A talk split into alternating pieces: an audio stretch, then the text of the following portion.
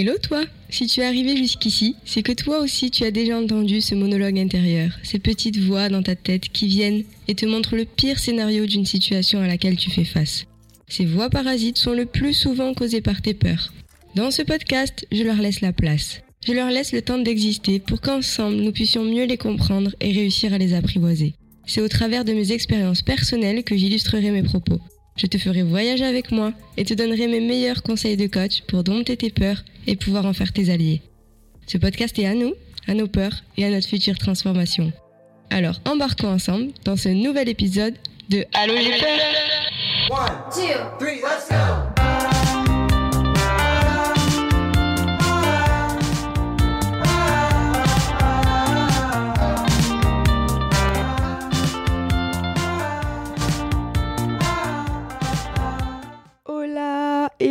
Guten tag, how are you les amis? Je suis trop contente de vous retrouver aujourd'hui. Je suis en pleine forme ce matin, donc je suis trop contente de vous retrouver aujourd'hui pour cet épisode qui me tient particulièrement à cœur parce qu'au-delà d'aborder une peur, on va également aborder une blessure. Donc je sais pas s'il y en a qui connaissent ces cinq blessures de l'âme développées par Alice Bourbeau qui a expliqué justement qu'on ancre parfois cinq blessures durant notre enfance ou autre et qu'on les développe dans notre vie et notamment la blessure de l'abandon. Donc cette semaine, on va aborder la peur de l'abandon.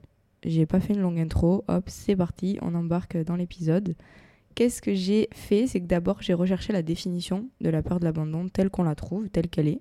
Donc j'ai trouvé que ce n'est pas une pathologie en soi, mais un ensemble de manifestations anxieuses relatives aux relations et à l'attachement. Ça, c'est la définition telle qu'on la trouve. En fait, c'est tout simplement la crainte permanente d'être rejeté ou délaissé par l'autre ou par les autres. Il faut savoir que cette peur de l'abandon, elle vient souvent d'un traumatisme survenu plus tôt dans la vie, en général dans l'enfance. Donc ça peut être un deuil, ça peut être une séparation, euh, juste le fait de partir euh, en colonie de vacances même, ça peut être simplement l'enfant qui prend conscience que papa et maman ne seront pas toujours là dans sa vie. En fait, on est tous différents face à la séparation, face à cette peur-là. Et ce qui pour certaines personnes passera comme une lettre à la poste, pour d'autres, ça va engendrer un véritable traumatisme. Et ça, ça dépend tout simplement du caractère et du contexte. Faut savoir qu'à ce moment-là, quand cette peur, elle vient s'ancrer en nous, cette blessure, on est des enfants, c'est le moment de notre vie où on est le plus vulnérable, et du coup, on est complètement dans l'instinct.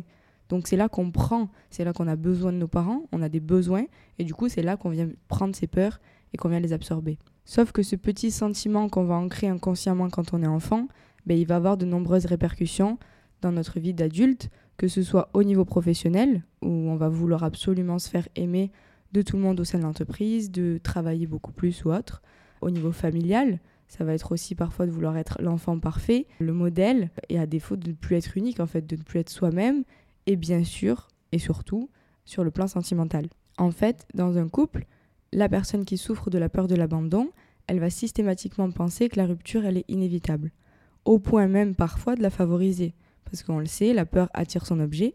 Donc plus on va avoir peur de quelque chose, plus on va l'attirer. Et forcément, du coup, elle va vivre encore ça comme un énième abandon qui justifiera, qui va encore renforcer la peur. Et si j'approfondis encore un peu, comme j'adore ça, cette peur, elle va également entraîner dans les relations parfois une jalousie excessive, maladive, un besoin incessant de se sentir désiré sexuellement par son partenaire aussi.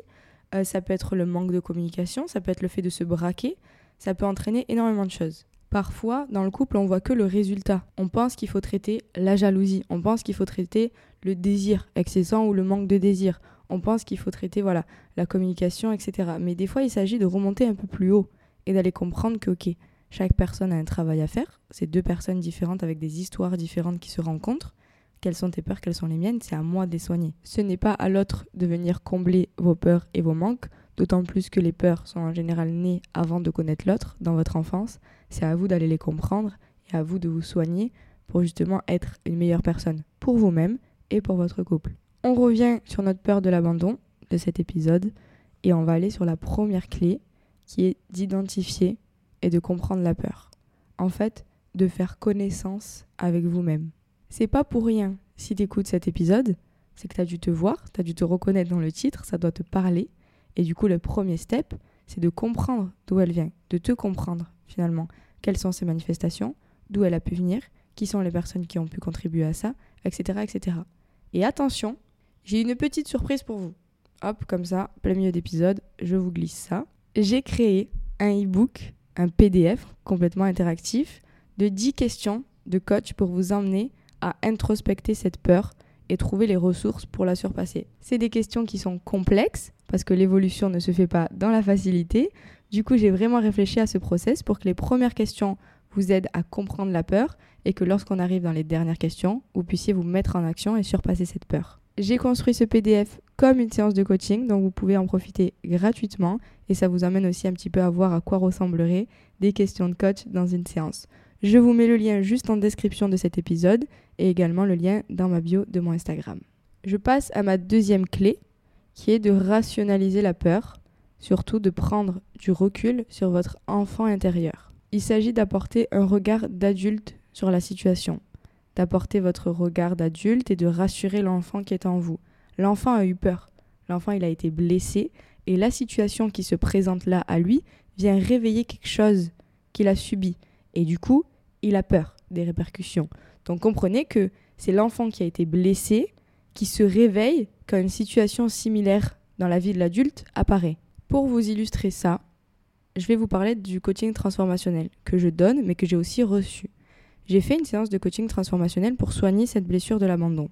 J'avais cette peur et je ne savais pas vraiment d'où elle venait. Je pensais savoir, mais let's go. Je me suis formée à ça, j'avais des coachings gratuits sur ça, donc forcément, j'ai eu la chance d'en profiter. Dans ce genre de coaching, c'est pour les choses qui sont profondes et qu'on ne peut pas régler juste en coaching régulier avec des questions, etc. Donc je vais amener à communiquer le conscient avec l'inconscient pour comprendre la naissance de la peur. Donc c'est ce qu'on a fait. Et on est arrivé à moi, enfant, où je me suis vue dans mon berceau, en fait, comme euh, sur le lit de mes parents, je sais pas. Et en fait, mes parents m'avaient laissé et étaient partis. Donc en fait, ils avaient dû me laisser 5 minutes sur le lit, le temps qu'ils aillent je ne sais quoi faire avec euh, ma sœur ou euh, j'en sais rien, remplir mon biberon, je sais pas. Et en fait, à ce moment-là, de m'avoir laissé seule dans le noir, euh, juste le temps peut-être de chauffer mon bib, ben, cette peur-là est venue. Je vous avoue, j'étais deg. Parce que c'est bon, je me tape cette peur dans ma vie et ça vient d'un truc de merde comme ça. Je m'étais fait tout un plat de me dire ça va être un truc de fou. Enfin, j'abuse, mais ça va être. Voilà, t'as une peur qui a autant d'impact dans ta vie on se dit qu'elle vient forcément de quelque chose d'énorme. Mais pas forcément. Comme je disais, c'est juste que l'enfant est vulnérable. Il a des besoins, donc à ce moment-là, on est tous différents on va prendre une certaine action comme un traumatisme. D'où le fait de prendre la vision de l'adulte et d'aller rassurer l'enfant qui est en vous. Et là, deuxième surprise les amis, oh là là, que de surprises dans cet épisode, j'ouvre une journée dans la semaine dédiée au coaching transformationnel. En fait, ce coaching vise à la transformation par la visualisation de votre inconscient. C'est une séance de deux heures. Vous pouvez réserver votre coaching. Je vais mettre le lien dans la description de l'épisode et le lien sur la bio de mon Instagram également. C'est une technique où j'utilise le dialogue entre votre conscient et votre inconscient pour justement aller débloquer le blocage qui est plus profond. La peur, ça peut être, on parle de la peur d'abandon, ça peut être une autre peur, ça peut être euh, une blessure ou autre. Donc voilà, j'ai investi quelques milliers d'euros pour euh, apprendre cet outil par l'Académie du coaching transformationnel, qui est une académie canadienne. Donc si vous voulez en savoir plus, mon site internet est en pleine mise à jour, mais dans la rubrique coaching, il y a le coaching régulier qui est expliqué et le coaching transformationnel aussi. Si vous voulez en savoir plus, n'hésitez pas à m'écrire et si vous voulez réserver, vous réservez votre créneau, vous recevez un document pour vous préparer à notre rendez-vous et on se retrouve ensuite ensemble en visio pour aller soigner la petite blessure. Je vais résumer les clés avant de poursuivre. Donc la première qui est de rationaliser, qui est de comprendre la peur, faire connaissance avec vous-même, comprendre les impacts et les répercussions qu'elle a dans votre vie. Hop, on pose le décor, on essaie de comprendre ce qui se passe.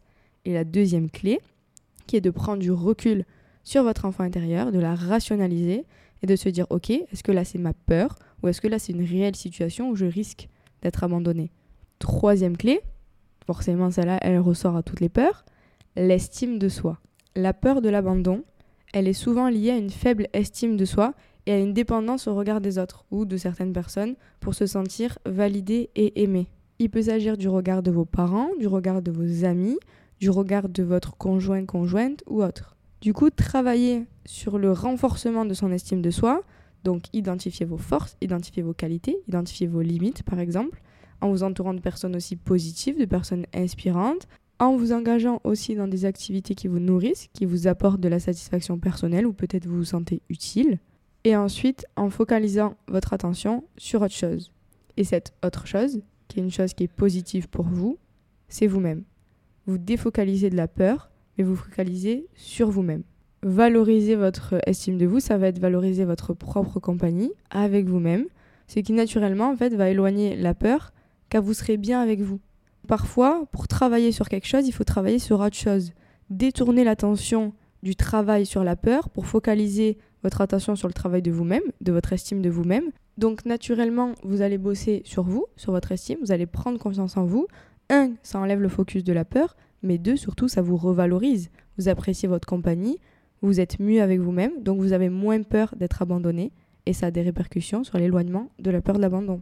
Et travailler sur vous-même, c'est aussi développer votre indépendance émotionnelle, en apprenant à vous faire confiance, en apprenant à prendre soin aussi de vous-même.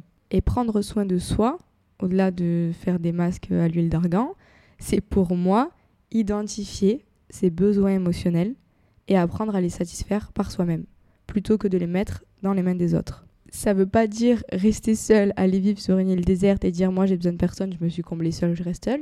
Non, ça veut dire que vous savez être seul, que vous savez vivre seul, et que vous allez être avec quelqu'un non plus par besoin et par envie, et que vous choisirez les parties de vous que vous donnez, que vous partagez, et que si jamais la relation se finit, vous les avez en vous et vous les récupérez. Vous ne serez plus dans une dépendance.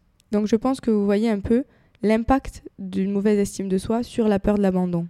Et enfin, cette estime, elle passe aussi par le fait de cultiver des relations saines, des relations équilibrées, qui sont basées sur la confiance mutuelle, sur le respect.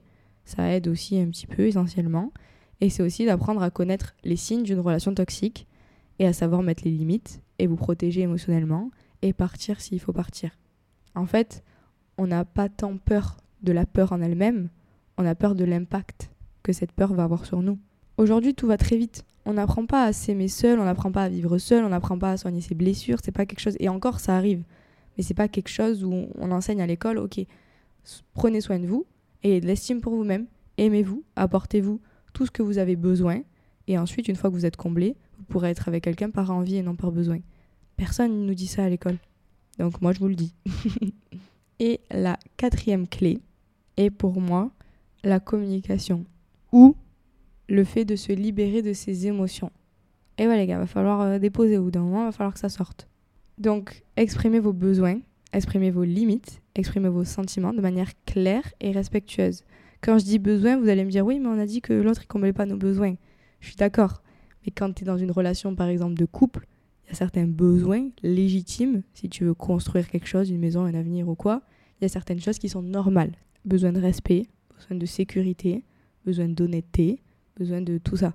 C'est des choses qui sont tout à fait normales. Que vous vous les apportez à vous-même, très bien, mais en couple, c'est ok d'attendre de l'autre qu'il en soit de même. Et pour cette quatrième clé, je ne sais pas si vous connaissez la communication non violente. Donc en fait, c'est une forme de communication où d'abord, vous pratiquez l'auto-empathie, donc vous écoutez et vous comprenez vos propres sentiments et vos propres besoins. Ensuite, pour mieux les communiquer de manière authentique et alignée avec vous-même à l'autre. Pas dans le reproche, pas dans l'agression, mais juste en toute authenticité. Il y a un truc de société là qui rend perplexe face à ça, à nous exprimer avec sincérité, à poser notre cœur comme ça sur la table. Et l'authenticité, pour moi, je trouve, elle est souvent perçue comme une marque de vulnérabilité, et la vulnérabilité est malheureusement souvent perçue comme une marque de faiblesse. Alors que je trouve, les personnes qui arrivent à être vulnérables et à montrer leurs émotions sont beaucoup plus fortes, car beaucoup plus capables de recevoir les réactions des autres et de ne pas les prendre. Donc pour moi, une communication sincère, c'est une force, c'est une sagesse, au contraire, de fonder des bases solides pour la résolution de conflits, que ce soit avec euh, sa famille, avec ses amis, avec son couple ou autre. Donc je vais vous donner les petites étapes de la communication non violente. La première, qui est une observation neutre, c'est de décrire objectivement les faits tels qu'ils sont, sans jugement et sans interprétation subjective. Ton mec ou ta copine, elle a fait ça, tu décris les faits. Tu keep calme et tu juste tu décris les faits tels qu'ils sont. Deux, tu exprimes tes sentiments mais de manière authentique et honnête. Tu poses ton ego, Tu prends les faits quels qu'ils sont et tu dis ok, il s'est passé ça et ça fait ça chez moi, ça a réveillé telle émotion chez moi. Donc c'est d'abord en prenant conscience avec toi-même de ce que tu ressens que tu pourras le partager à l'autre sans le blâmer, juste en posant les faits tels qu'ils sont et en exprimant tes sentiments tels que tu les as ressentis et en parlant à je. Il s'est passé ça, j'ai ressenti ça. Et pas tu as fait ça, donc à cause de toi, nanani nanana. 3, c'est le besoin. Identifier et exprimer les besoins sous-jacents qui sont à l'origine de, euh, de ce sentiment, de, de ce fait ou autre. Les besoins, ils sont universels. Besoin de sécurité, d'appartenance, de respect, comme je disais. Il y en a certains qui sont légitimes. C'est OK. La quatrième étape, c'est de formuler les demandes claires, qui sont réalisables. OK, par exemple, tu m'as peut-être menti sur ça, donc il s'est passé ça, j'ai ressenti ça, j'aurais besoin que par la suite tu sois honnête et que tu peut-être me blesses, mais que tu me dises les choses. Évitez les exigences, s'il vous plaît, et évitez les critiques ou les attentes. Juste les désirs et les besoins qui sont dans la relation. Bon, là, je prends l'exemple du couple ou autre, mais ça peut être en amitié, ça peut être dans n'importe quelle relation. Et cette communication, elle est toujours beaucoup plus constructive que juste en parlant à tu et euh, tu dois faire ou autre. Et la cinquième, c'est l'empathie, c'est de cultiver l'empathie en se mettant à la place de l'autre, en écoutant attentivement aussi ses sentiments, ses besoins et en cherchant à comprendre son point de vue sans jugement. Cette communication, ben ouais, elle nécessite un peu de taf, les gars, mais elle permet vraiment de créer des relations basées sur l'authenticité, sur la compréhension mutuelle, et ça peut que aider à apaiser cette peur de l'abandon. Certaines personnes ont des difficultés peut-être à parler à l'oral, mais vous pouvez écrire. Vous pouvez écrire ce process. Voilà, il s'est passé ça. Ça m'a fait ressentir telle émotion. T'exprimes mon besoin de. Que penses-tu, toi, de ça, etc., etc. Je vais résumer mes clés pour cet épisode pour surpasser, comprendre en tout cas, et surpasser cette peur de l'abandon. Qui est un, de faire connaissance avec vous, d'identifier et de comprendre la peur. Deux, de prendre du recul sur votre enfant intérieur, rationaliser la peur que vous ressentez prenez du recul et apportez un nouveau regard à la situation. 3. D'enrichir l'estime de vous-même, de prendre soin de vous, de combler d'abord vos besoins. Et 4. Vous libérer des émotions par la communication, par le dessin, par l'art que vous voulez, ou utiliser notamment la communication non violente. N'oubliez pas que la guérison de la peur de l'abandon peut prendre du temps, ça nécessite un travail continu, et soyez patient avec vous-même. Rappelez-vous que vous êtes digne d'amour, vous êtes digne de sécurité, indépendamment des expériences passées. Votre passé, c'est votre passé. Vous avez le droit aujourd'hui de vivre la vie à laquelle vous aspirez, d'être heureux, d'être aimé avec quelqu'un qui restera là, qui sera avec vous malgré les épreuves. Pour vous aider à faire ce travail, j'ai créé le PDF interactif 10 questions de coach pour comprendre la peur de l'abandon. Il est gratuit, le lien sera en description de cet épisode et dans ma bio Instagram. Et j'ai également ouvert un créneau pour les coachings transformationnels, deux heures de rendez-vous pour ceux qui souhaitent approfondir encore plus loin cette peur et aller la libérer. Vous réservez votre créneau, vous recevez un document à compléter et ensuite on se retrouve en visio. J'espère que cet épisode vous aura plu. Je suis très contente d'avoir fait un épisode sur ça. N'hésitez pas à laisser une note pour faire grandir le podcast et toucher encore un plus grand nombre de personnes. Pour vous aussi participer à la libération des peurs d'un maximum de monde. Ce projet, on le fait ensemble. C'est vous qui l'écoutez, c'est vous qui le faites grandir. Donc merci encore une fois. J'espère que ces clés vous seront utiles et seront utiles aux personnes qui découvriront ce podcast, à qui vous allez peut-être partager l'épisode ou autre. Merci beaucoup, merci pour votre écoute, merci pour votre présence. Moi je suis à Bali, il est 11h30, je vais aller manger et je vous fais de gros bisous et je vous souhaite une excellente journée.